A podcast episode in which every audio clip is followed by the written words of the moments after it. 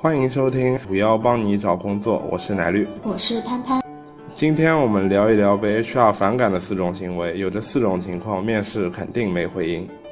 第一种，简历夸张注水，厚脸皮指数两颗星，被讨厌指数两星半。小 A 刚刚毕业，在实习期间，他参与了公司的一个项目。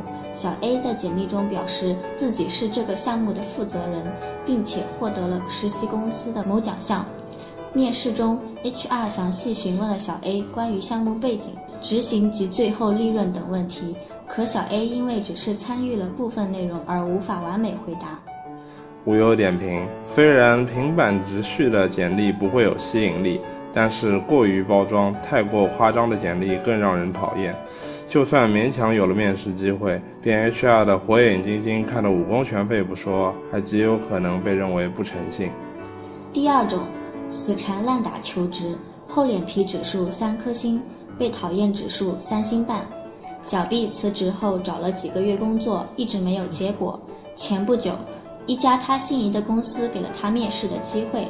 面试后，这个公司表示，如果一周内没有电话，就说明他的面试没有通过。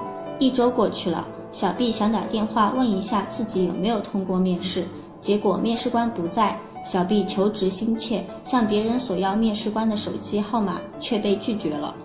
无忧点评：一般个人的手机号码等信息属于隐私，除非对方允许，不能主动追讨。第三种，初次见面就自来熟，厚脸皮指数四颗星，被讨厌指数四星半。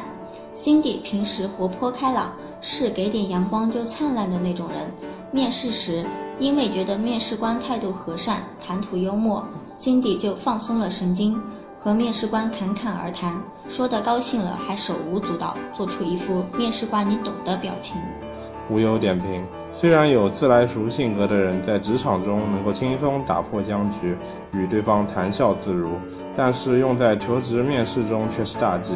实际上，在人际交往中，我们会将同别人的关系进行等级划分，给不同人的待遇也就随之进行了相应分级。面试时，求职者需要表现出一定的敬畏和谦逊，保持与面试官的距离，避免肢体上的接触。第四种错误被 HR 揭穿后拒不承认，厚脸皮指数五颗星，被讨厌指数五颗星。Nick 有一年的职业空白期，他在填写简历的时候，把这段时间归为参与了一些个人培训。而当 HR 进一步追问具体培训项目时，Nick 只能闪烁其词。当 HR 希望 Nick 坦白说明一切时，Nick 却觉得 HR 在怀疑他，随即恼羞成怒，拒绝回答。无忧点评：与其谎言被揭穿后恼羞成怒，不如坦言相告，求得认可。本期节目到此结束，我是奶绿，我是潘潘，我们下次再见。